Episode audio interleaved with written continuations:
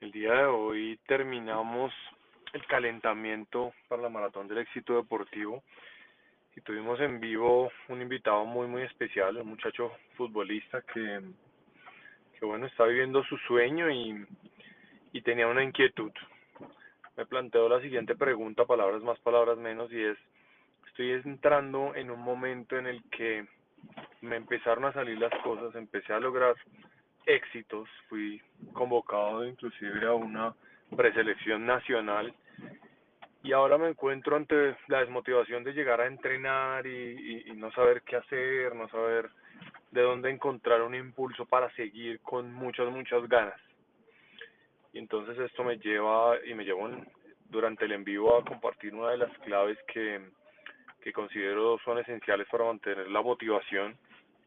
y es conéctate con algo que sea más grande que tú. Y para poder responder, ¿con qué me conecto, profe? Pues con algo más grande que tú significa con tu equipo, por ejemplo, con los valores del club que representas, del equipo que representas, del lugar, país, ciudad que representas, con la gente que hace parte de ese grupo. Conéctate con tu familia, por ejemplo.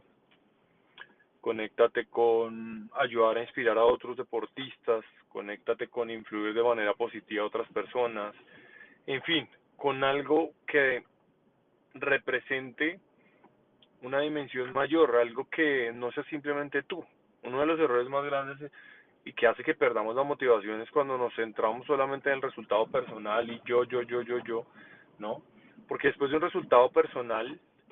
eh, pues se siente una satisfacción tremenda, pero lo, la realidad es que pues te toca seguir seguirte preparando para otra y otra y otra y otra competencia. No no hay otro camino. Entonces cuando te conectas realmente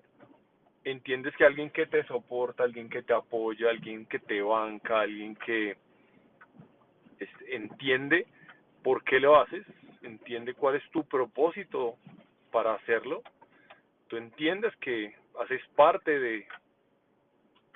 un grupo de personas que comparten una serie de sueños, una serie de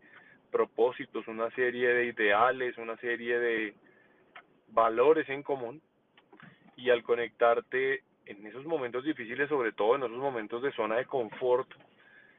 pues encuentras la motivación apropiada para seguir adelante. O sea, nadie dijo que el camino iba a ser fácil y que te ibas a mantener motivado todo el tiempo, pero puedes encontrar fuentes muchísimo más profundas de motivación que el simple resultado. Para todas las personas que quieran profundizar en este tema y tal vez escuchar el live en el que hablamos acerca de cuál es el real más grande de un deportista y luego surgió esta pregunta luego de tener la oportunidad de entrevistar a uno de los estudiantes de, del programa Mentalidad Ganadora para Deportistas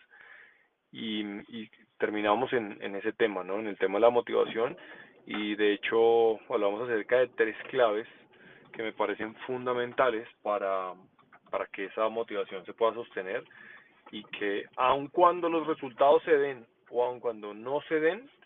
se pueda sostener y con toda seguridad un deportista que sea capaz de sostener su motivación en el tiempo